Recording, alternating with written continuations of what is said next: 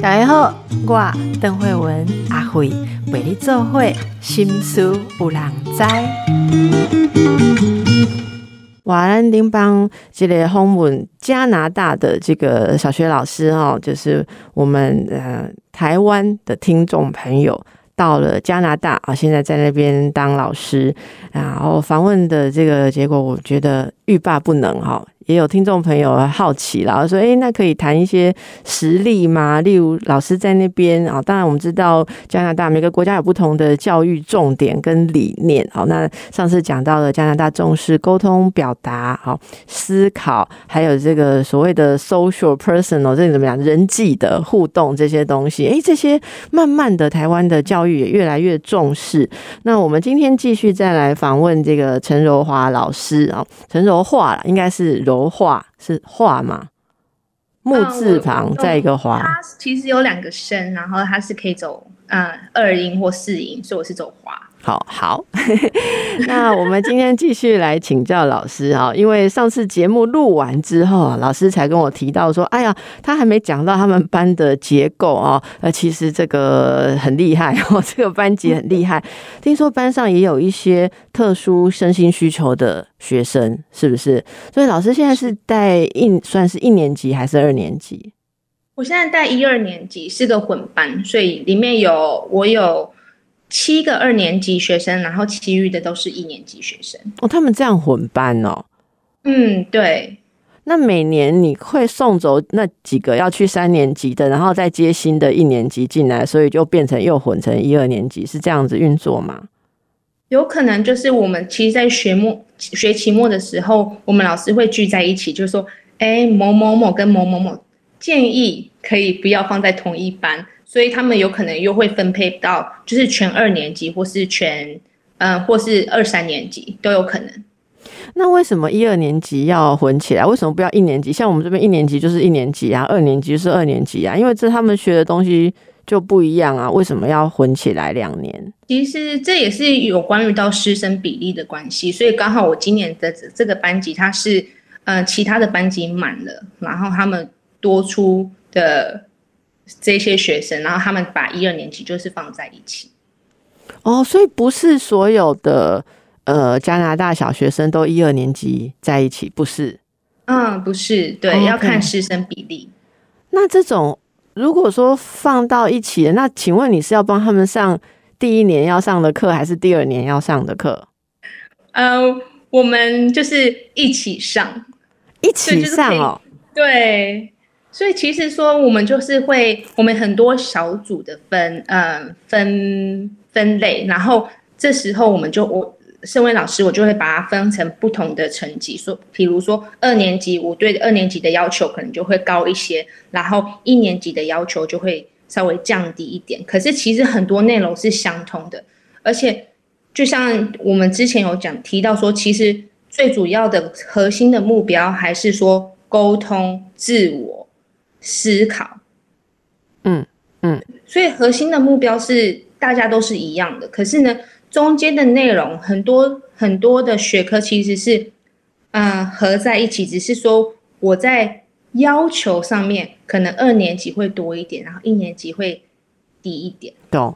就是刚听的时候，乍听之下觉得非常难想象哦，因为用我们这边的想法，一年级可能就是还在搞不清楚 b o p o mo 跟几声嘛，哈，然后那个 a b c d b 跟 d 还会搞不清楚，还要教他什么 dog 是向左边，baby 是向右边，就是很呃会想象说这是这个事情一年级才在学，可是二年级大概就是在写国字啊，写句子，那怎么一起上课？可是哎，你看这就是我观念的限制了，因为刚才。你看老师这样几句讲，我现在已经转过来，我就想象啊，对，因为有些事情其实你把它拉长到我在两年当中反复的练习那个重点，可是要的不是死的，说我到底可以写多少国字，而是我有没有在这呃像是所谓素养的重点上面去培养，所以我可以每一个孩子他的重点任务不同，可是我要达成那个任务的这个素养需求是。可以一起学习的，你看那个这个会我们会被框架住，所以真的要听听不一样的啦。哦，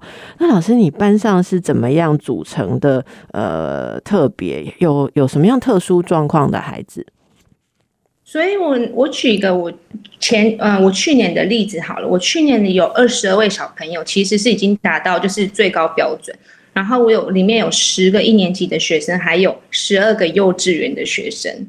嗯，就我去年是幼稚园跟小一的混班，然后里面有两个是嗯无法沟通的自闭症孩子，是是，对，然后还有一位是唐氏症，然后一位是有嗯，就是有创伤在。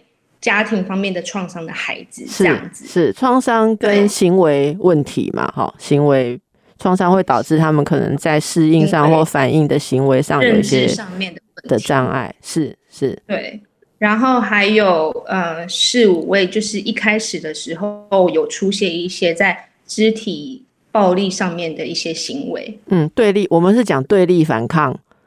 行为问题，对对，是不是这样子？就是会有一些对立跟反抗的问题。那其实我们这边很多有时候会遇到像注意力不足过动症的，你那你班上也有？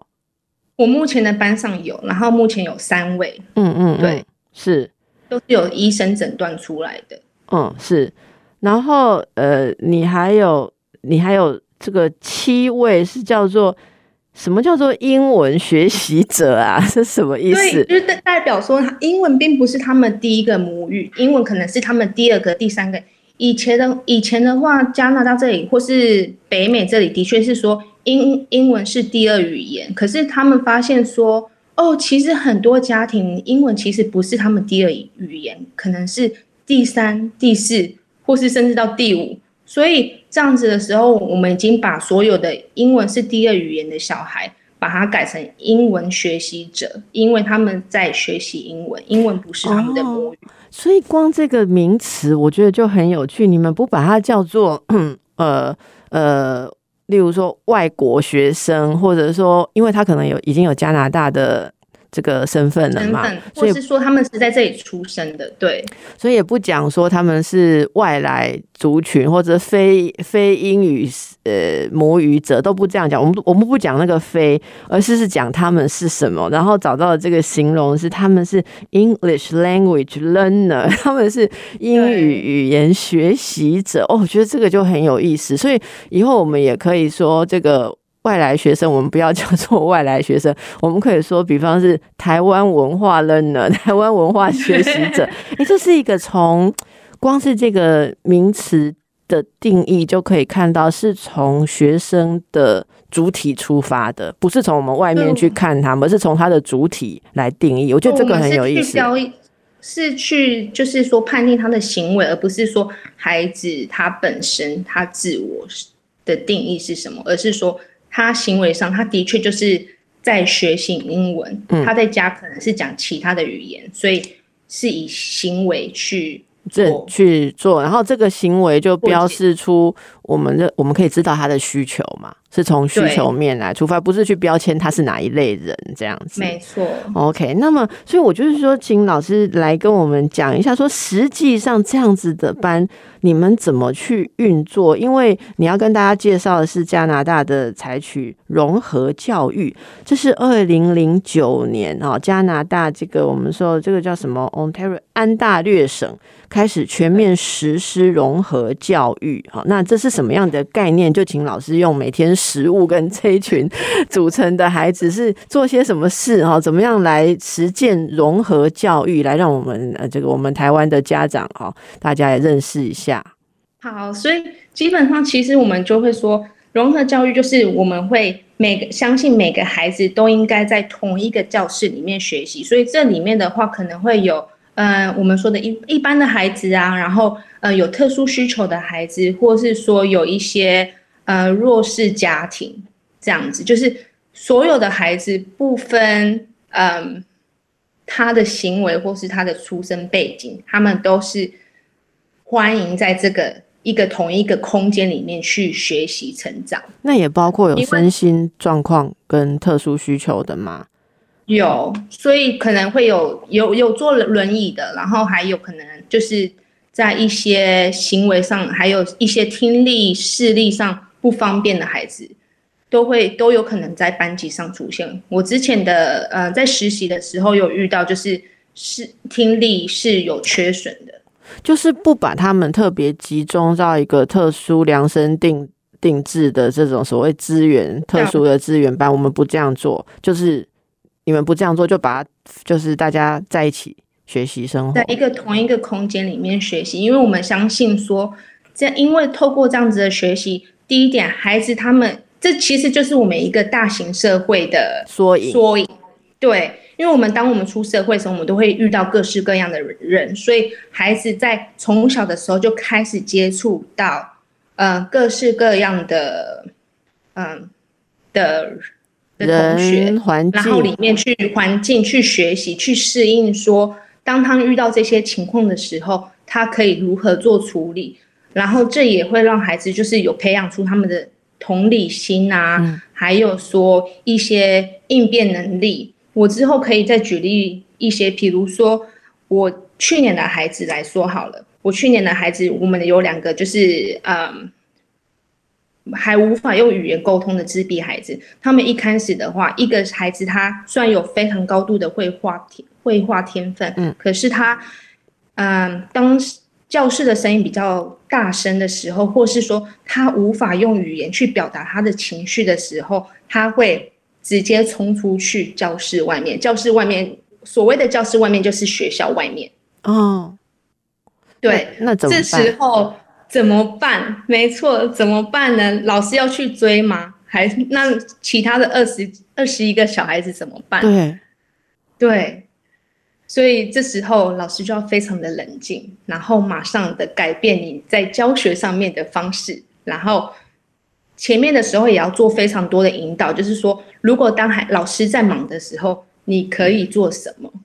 然后我可能就会马上打电话给给呃办公室说，我的孩子他跑出去了，麻烦你去找他一下，或是有时候有如果有助教的话，助教会帮忙这样子。那如果你真的必须冲出去的时候，其实你的班上其他孩子会平常就有被训练说，如果我们的老师突然说不好意思，我我们现在都看到某某跑出去，老师先去追他，然后他们会很有心理准备的，例如说自己开始看书啦、做活动啦、画画，还是就进入小组活动，是要这样训练就是了。对，所以一开始的时候，哦我们真的做了很多这样子的训练。可是李英说不好意思，邓邓英说这也要就是修正一下。李英说老孩老师是不能去追孩子的，因为我无法我我们无法去放下二十一个孩子在班上 OK，所以我会，可是我们的课程还是被中断的。对，当然，这就是为什么有一些地方的教育理念，其实如果说在台湾要施行全面这样子的话，会有一些家长可能会反弹吧，可能会说，那我的孩子的权益是不是受损？因为呃，大家的时间会被这些人呃使用到，还是说有一些学习上特殊状况的，那他是会不会让我孩子的学习进度变慢？这是就是一。一直我们要往这个方向走的时候遇到的一些阻力啦。可是加拿大当初要这样做的时候，应该也有阻力吧？我相信也是有的，可是我发现，可是在我去年这样一整年下来之后，我其实真的有收到很多的感动，因为其实就算我们今天在呃工作上面好了，一定也是会有一些就是我们没有预测到的事情被打断，那这时候不就也是影响到我们的工作进度吗？对，这就是真实的人生。时候这这就是真实的人生。那同样的，呃，孩子在从越小的时候，他们可以接触到各式各样真实的人生。其实到他们长大之后，他们嗯已经具备这些我当初我之前讲的软实力的时候，他们就更能去嗯、呃调整调试，然后他他们的心情，然后去急引的去应变，就是事情发生发生的时候要怎么去做判断，是我我觉得这个真的非常重要。大家不知道有没有注意到，最近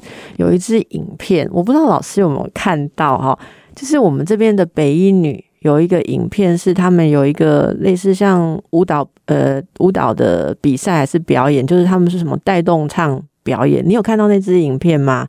在网络上很多人很感动，在传，就是呃，这个高中有一班里面有一位是全盲，全盲看不见的同学，但是他一样跟大家参加这一个呃舞蹈的。比赛好，舞蹈的不知道是表演还是比赛。那这中间他们班是怎么样来合作？因为他们要跳舞要走位，他们是怎么样去运作的？就是让大家觉得非常的感动。好，那这就是一个呃，像老师说的，呃，这是一个很小的尝试。可是你在台湾，大家觉得这么的特别。我想，如果是实行融合教育的地方，可能那根本就是一个常态了啦。好，然后继续来跟陈柔化老师啊聊。嗯，我刚刚说的那个，就是大家看到他们出场的时候，诶，先有一个同学把这位诶视力看不见的这个同学帮他引导到一个开场的定位，然后他再回去，就是前奏前面的地方先这样把把这位视呃这个视障的同学带到那个位置。那显然是经过很缜密的练习啦，因为其实他显然也知道自己要走到哪里。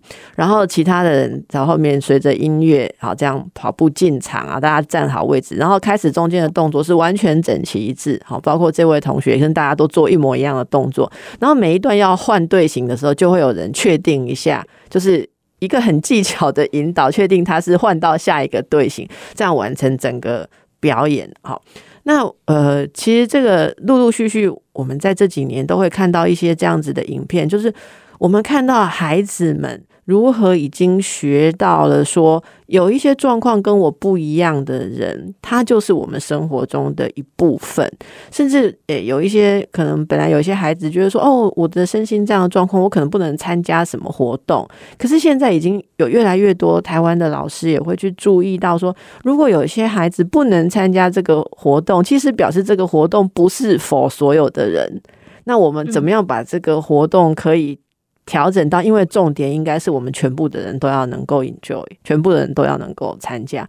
那从这支影片这几天被转发，然后被大家讨论的程度，我我想大家应该已经开始可以 ready 去想想这个融合教育的想法。好，那我不知道老师你你听了觉得怎么样？那你们日常是怎么样来呃针对不同学生的需求？你们你们怎么样生活？怎么样做一些活动？对，所以其实，在我在课程安排上，其实不，我觉得我相信说每个孩子，就是不管他是有特殊需求，其实我我觉得每个孩子都有不同的需求。对，只是说就是有些是这里要多一点，那里要少一点。所以在课程上的安排，我我们会进行就是很多不同的学习方式。你可以看到一堂课，我以一我以一堂课来做个举例好了，一堂课里面就会包。包含口说啊、唱歌、舞蹈、剪贴，甚至可能会到户外，或是我们说的 STEAM，就是就是里面有呃科学、科技、工程、艺术跟数学的结合，就是我们会制作有点像是劳作这样子的东西，去让孩子去做学习。我以一个就是一个小单位的课程来说的话，比如说我们今天要认识一个字母 A。那我们就会，我们会先讨论说，哦，我今天的学习目标是什么？我可以认认得出 A，我可以呃写出大写跟小写的 A，那我可以举例说明，然后我们就会先开始做一个讨论，然后我们会唱歌，然后这里面可能会包括包含手语的部分。那这个时候，嗯，那个孩孩子有呃自闭症，或许他还不能表达，那他有可能可以。他有可能可以就是一起参与，就是跳舞的部分。嗯嗯嗯，你就是不是像传统课堂都是以语言输送为主，因为语言输送对有些孩子他学得快，可是有些孩子对这个他就他就弱了。可是他并不是对他他并不是真的就是说学不来，而是你用的方法不是他最擅长的学习功能。好，所以那他可能会从这个唱唱歌手语里面也学很快的。有兴趣或学到 A，假设我们今天要学的是 A，这样。对，我我我觉得这个例子很有趣。我先讲一下，第一点是我不知道加拿大的孩子也要学字母 A，A 不是拢会跳吗？还是要学，而且其实就是因为我们我们一开始的时候都会学说 A 有很多种不同的发音嘛，有长母音，有长音，有短音。对，这也是要学很久。哦，我们也有学哦。当然，而且学 A 不是就是只要会 A，因为我们很多就是说你你你会生活上的应用嘛，你可以举例给我听，说生活上还有哪些的事物是 A 开头的啊？那它是长音吗？还是短音？嗯嗯，我。对，所以就是你讲的这些哈，现在像我们的孩子这边的英文老师也都有这样教，可是我们没有像你们那样照顾，想象到说有一些听语言不太不太强势的孩子，你看你说你还要带游戏是不是？然后对，还学 A 还要运动类的游戏哦。对，因为就像。嗯，就是我们有时候还你会发现，就是低年级的孩子，他们的专注力是真的很低，尤其又经过就是呃这个疫情的关系，所以他们的专注力就是真的是下降很多。所以他你看孩子开始鸟鸟舌的时候，你就开始说好，那我们先来玩个游戏。如果我讲这个单词，它的字母是从 A 开始，你要跳三下。嗯，那如果不是的话，你要蹲下。其实邓医师。这里面你觉得我说我好像只是玩个游戏，其实这也是让孩子，也是训练到孩子他们的听力、他们的专注力，嗯嗯，还有他们行自我行为的控制力，嗯嗯，对对对，因为他们要马，他们要很仔细的听，然后听到说，哎，这个字有反应，有就是他们反应出来说，哦，这个字一开始是 A 开头的，那我要跳三下。这其实一开始的时候，我们觉得说，哎，这很简单呐，这个。这个游戏就是有什么难的？其实对一些年纪比较小的孩子，这不是个容易的游戏。我觉得这是一个很好、很棒的例子，我们大家就可以想象到哦。其实说真的啦，因为我们传统的教育都是用讲的，老师在黑板上写 A A 什么什么什么哈。那像我，我对这方面语言的接收度我是很快的。那有一些同学可能就学的比我慢，但是你今天如果老师说听到 A 跳三下。好，还是说听到长音 A 跳三下，短音 A 蹲下来，然后什么 A 转一圈的话，我可能就输人家了。但是也许如果老师当初这样教，可能邓慧文就不会考得比较好，可能有其他的某某人他也可以就是一样的好。那这个其实就是所谓你学习的方式会影响到哪些孩子他比较熟悉。比较擅长的，有些孩子其实在这个学习当中，他是没有 没有被怎么讲，没有被开启，所以他可能就一直就觉得说他是比较慢，或是怎么样。哎，所以这个我想起那个的话，你上次说你以前念书的时候。你你自己觉得不是很擅长哦，且他廖伯公就就拿手哎，但是你现在当老师，你回去会看，你会不会觉得说，当年如果你被用不一样的方法教，扣点力都不赶快，整个自信跟学习的状况会不同？我一直常常这样子想，所以就是说，为什么在教育里面我付出很大的心，就是希望说，把把我所有呃提供不同的学习的方式给孩子。然后还有尽量的连接到呃实际的生活上面，嗯，对，因为我相信说教育，嗯，知识如果是死的，那其实我们是白学了，就就是知识一定要是活的，可以应用，可以可以，嗯。真的使用在我们的生活上，那才是我们需要的知识。嗯嗯嗯，对，这个非常重要。可是我会好奇说，还有你是教一二年级，如果你教更大的，有一些他们学的什么数学啊、物理、化学，然后要用在日常生活当中，那时候怎么办？像微积分怎么办？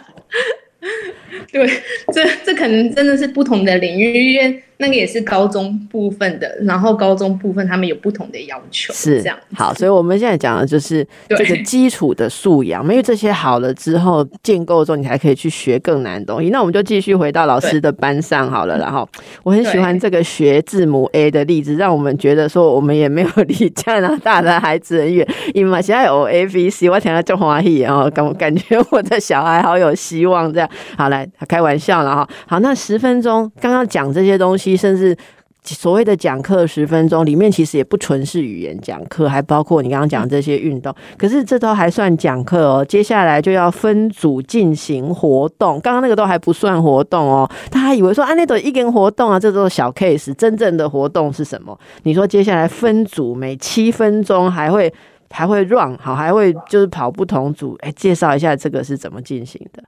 对，所以。嗯，我就会先首先我会先观察说这些孩子他们比较喜欢怎样类型的游戏，嗯，然后呢，接下来我以去年的班级为例好了，所以我们第一组的话，可能就是我们会有字母分类的游戏，所以他们是一个小组里面有四到五个孩子，他们要一起合作。去把 A、B、C，然后我们有不同的就是图片，然后你要找说，哎，这个图片它的字是它的字母是哪一个开始？可能是 B，就是 B，然后你要去做分类的游戏这样子，嗯嗯，然后这也是一个团体的，嗯，团体的交流，然后这里面就是练习到我，呃，我们的沟通啊，我们社交，你跟其他孩子的互动，是因为对，然后第二个的话，那我们就是。这是比较第一个是比较动态的嘛，那第二个我们就要静态一点的，静态一点的可能就是还是要练习一些写字，嗯，写大写啊，写小写。然后第三组的话，那就是一些拼图游游戏，不然可能会做一些劳作，会会训练他们手部精细的动作，嗯嗯，因为。通常低年级的小孩子，他们的手手指头的力量还是比较薄弱，所以这时候我们会做就是比较多剪贴的部分，然后去训练他们一些肌小精细的肌肉。然后接下来的话，下一组的话，可能就是你要画出四个是 A 开开始的呃事物，那孩子就要去想，哎，什么是 A 开开始的事物？对，这样然后四组了哈。这样四组，然后最后一组的话，那就是我也还是要跟测试一下，说孩子他们刚刚我们我们这一堂课的学习，他们有理解到多少？他们马上马上就测试，不是说期中考再来测试，不是马上就要观察。我们的测试有很多阶段的测试，有一开始的测试，有就是过程中的测试，还有就是到结尾的测试。因为孩老师要随时掌握说孩子他们学习的状况，然后在课堂上做调整。对，所以测试其实不是在平等他们，而是老师也要知道说今天学起来了没有这样。好，没错。然后我之后的下一堂课可能就是还会再做一些嗯部分的调整。然后这时候其实嗯，不论是孩子是有特殊嗯需求啊，还是说我们自嗯有一些其他。其他需求的，就是一般的孩子，其实他们都可以，都可以，嗯，被因为这样子很多元化的学习方式去满足到。比如说，在自闭症的孩子上面，他们可以事先就先，首先先先选他们比较擅长，或是他们想要去投入的那个组别，就是不会说强求说，哦，你一定要跟其他的孩子去。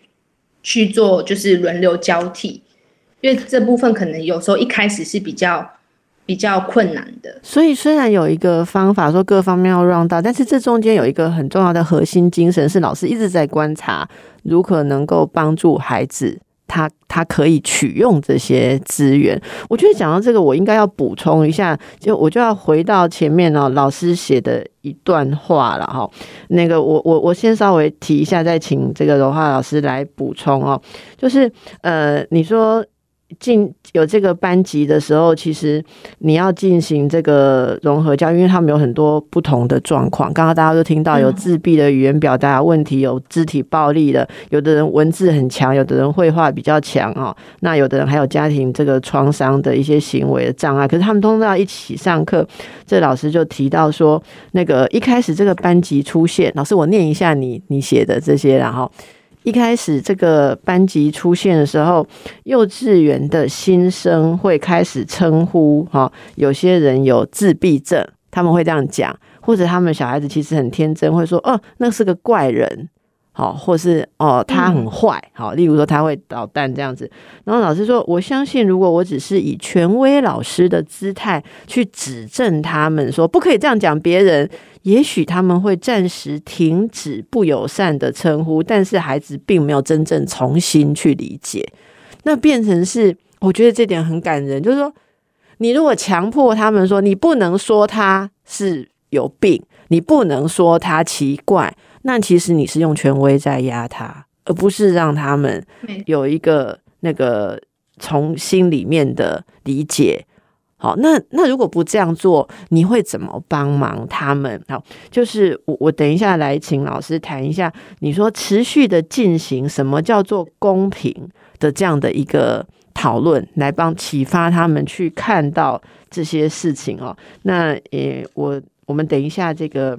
休息时间之后回来讲哦，因为这边有几个重点哦。呃，我不知道老师说会跟我们讲什么什么什么叫做 the power of it 哦，这个等一下来讲。还有公平是什么？哈，那公平这个很有趣啊，因为我们其实在讲平等，现在其实在讲说是你听得到。各种的平等，哈，各种的平等其实是，呃，例如说，你说有三种不同状况的人，你通通给他一样的环境，这样难道叫做公平吗？好，那个如果我们要融合教育，让大家看到这个真实社会的样子，不同情况的人放在一起的时候，孩子需要有什么素养？对于跟我不一样的人，他们应该要从心里有什么样的观念？好的啊，来来听众朋友哦，这个陈若华老师现在是人在加拿大，他的加拿大的教育，小学的教。教育这个融合教育啊，我们刚刚听到班上有各式各样身心不同的状况的孩子了。好，现在我们听众朋友里面各位家长、老师，还是对教教育有兴趣的人，现在听了都非常的入神哦。啊，这是怎么去？怎么去 handle？怎么去处理？哈，老师像你提到说，哎，这些孩子进来也会看其他人说，啊，这个他好坏，他很他很不乖，他奇怪，他是不是很笨啊？他为什么不讲话？那你要怎么样让他们呃一起相处，有真正的理解、共融、尊重？哈，那你你是怎么教他们公平平等？对，我觉得，嗯，其实一开始的时候，当我听到那些话，我并不会马上及时做反应，我会说。我我们我我就会开始就是一个课程，就是说讲我们会大家坐在一起，就是说如果假设我们今天有三个不同的高度的人，然后站在围墙外面看球赛，那我们这三个高度的人，我们都给一样的凳子的话，还是我们要给三个量身不定做的凳子？嗯，然后孩子就会，然后我当然也会画图，因为小年那年纪比较轻的孩子，我们就是以就是很多图像的方式去做呈现。然后这样子，我们就说，那如果这三个不同高度的人，他们都给一样的凳子，那只有一个人他可能真的看得到球赛，那其他两个人看不到球赛，那这样子公平吗？嗯嗯，还是说我们每个人给他们嗯不同他们适合的高度的凳子，所以三个人都才看都看得到球赛，哪一个才是公平的？然后我们就会跟孩子讨论，那当然孩子都会说。哦，那当然就是三个不同的孩，不同的凳子。然后有时候我就是我也会就是说到说，那如果大家觉得说是给一样高度的凳子的话，那才叫公平。那是不是从今天以后，老师有戴一副眼镜，那每个人都要戴一副眼镜？嗯嗯，因为这样子才公平。嗯，因为我如果有，那你们也都要有。嗯嗯，那如果你也有，我也我们也都要有，这样子。然后我们就会讨论说，啊，就是讨论到说，什么叫做公平？那有些孩子就会说，哦，那谁谁谁都有这个啊，那所以我也要有。那有时候我们会讨论，我们也会讨论到说，那是你是需要还是想要？嗯，你是因为某个同学他有这个需要，所以你也要跟他一样。那你现在的是需要还是想要？这个。需求是可以帮助真的帮助到你学习上吗？嗯，还是说你只是因为别人有你也想要有？这种别人这种别人有他想要有的这个例子是发生在什么情况？是例如说有些孩子他需要一些呃，例例如说特别的辅助，那其他的孩子会抗议说为什么他有比较好的？的帮忙，例如说他可以写比较久，或者怎么样，我也要是这样吗？对，就是例如说我们有好动的孩子，好了，那他我们嗯，我们就会提供他一个我们说摇摇椅，所以他可以坐在那个地毯上的时候，他可以就是嗯，轻轻的摆动他的嗯他的身体，然后让他比较专专注。然后我们就那有些孩子说，哎，为什么老师我也要有那个，我也要做，嗯，对。对，所以这时候就是大家都要抢那那一张椅子。嗯，可是我们我们当然老师不会说，哦，他有这方面的需求。嗯嗯嗯。所以我们就是会以这样的举例说，每个人都有不同的需求。我的工作今天就是要帮帮你，在学学，就是让你的学业上达到您的目标，就是我们的。对，您的目标对，所以可以让他们知道说，并不公平，并不是在看那个死板的公平啊，就是说每个人都给一样的东西好，而是哎，我们在。出发点上，我们今天要的事情是学习，所以为了让不同的状况的人都能够有学习的方便或学习的效果，每个人可能需要不同的情况，并不是说我们今天你刚刚讲的三个身高不同的人在围墙外面看，好，假设说看球赛。那你说哦，为什么只有他有凳子哈？比较矮的那个有凳子。他说哦，那我也付一样的票钱，我也要凳子。那你会问他说，可是你不需要凳子啊，因为凳子反而让你太高，你还要弯下来，对不对？他说不管，你就是要给我凳子。其实有些时候，我们如果没有真正的这个适性好适性发展的概念的话，就会追求。无意义的，会有时候是可笑的平等。其实老师这里讲到的这个概念，你说，呃，我不知道在那边的孩子是不是很小就会学到这个概念，就是我们一般讲 equality，可是 equality 其实常常是不够细致的嘛。所以我们现在讲的这个字应该怎么念？是念 equity 吗？是对 equity，因为这个是我记得我呃学习到这个概念的时候，我们那时候是在性别平等运动里面学到的。对对对，那你刚刚讲的这个例子哦，如果听众朋友其实有兴趣，我觉得这个对社会上所有人是一个很重要的概念。像我之前节目有访问通用设计，这个跟老师哎，跟你这个教育一样，就是你说的这个教育其实是通用设计，因为以前叫做什么？以前叫无障碍空间。你你知道？我不知道你们加拿大叫什么。台湾就是这几年，我们叫通用设计，你们叫通用设计嘛？对，所以现在我们就学到了为什么以前我们说无障碍空间的意思，就是说啊，我们这里哦，捷运为我空间就已经这么小，我们还要弄出这样一块来让轮椅走哦，好，因为啊没办法，现在所有都要无障碍空间才会通过。其实慢慢就有人开始注意到说不对，是你们把空间搞搞成障碍空间。然后现在变成说，好像无障碍空间是好像特别，还要让你们来费心还服务，难道还要感谢你们吗？哈，就是其实反过来，所以现在本来就是，呃，所有的人都有进出公共设施。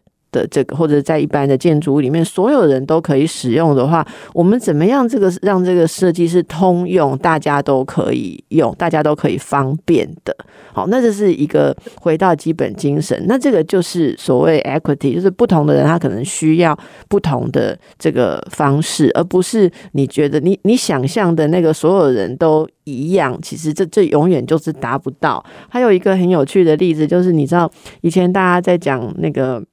性别平等的时候，最喜欢举的一个例子 就是这个 equity 的例子。请问老师哦，那个男厕跟女厕，如果在一个建筑物，例如说百货公司，男厕跟女厕的面积应该要一样吗？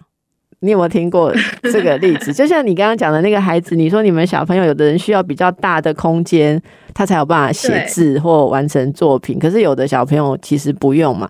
那时候这个真实就是说，曾经有过那个做这个所谓的平权运动的人说，女厕的空间应该要比男厕大，然后男性就反弹。男生就说：“哦，你们现在大女人主义啦，怎么连厕所的都要空间比我们大？可是他们说对不起，你们我们的文化，男生只要一个小便斗。” 就大部分人进去就可以出来，可是女生因为文化的关系，还有生理构造关系，我们就一定要一间进去，然后把这个衣物退退出，我才有办法在那边上厕所。所以每个女生需要使用的上厕所的空间比较大。如果男厕跟女厕的面积一样的话，就会造成女厕永远都是在大排长龙。所以这其实这并不是一个呃所谓适性平等的，对，不是一个使用上平等的概念。因此要达到大家使用一样的方便，跟等候厕所的时间差不多，可以可以相等的话，女厕的面积在我们目前的文化上显然是要比男厕大。啊，或者说干脆现在很多都都不分性别的厕所了嘛，好。那其实光这个观念到现在都还有人没有办法接受。好，如果你连 男女上厕所都没有办法接受，你要去想象到你的孩子在学校，他用小桌子，但是有一些小孩他的桌子是你的小孩两倍大的时候，你可能就转不过来啦。好，所以这个是今天刚好跟老师谈到这个观念。好，那么。呃，如果大家有兴趣的话，哈，我们可以再多关心一下。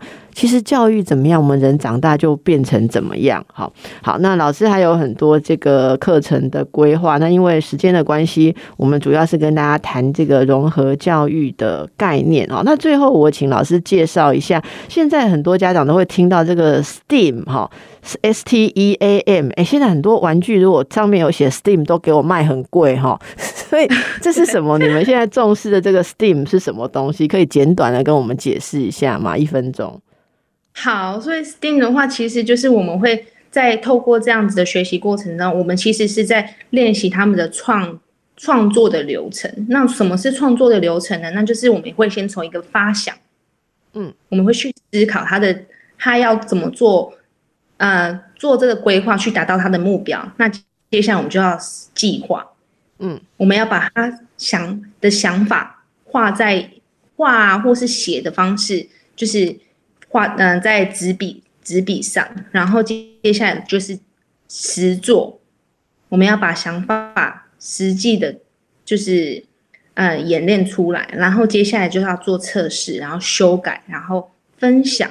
最后的话就是询问，也就是说有点像是发表，嗯嗯，对，所以其实这样一整个流程下的下来的话，就是孩子也会学习到说，哦，他们要去，他要他们要去用什么材料啊？他们有有一些就是他们要有一些判断力，说，哎，我要用什么材料可以帮助我制作一个，比如说姜饼屋好了，因为圣圣诞节嘛，很多孩子现在在做姜饼。姜饼屋，那我要用什么材料可以做到这个姜饼屋？那我要怎么做的比别人特别，或是说这些形状？然后我要我我想象的部分是实际的吗？嗯嗯，我我把它总结一下，大家其实可以有兴趣，我们之后再来特别专题来谈。就是说，简单用老师的话，我看到你写，就是把把在学学一个。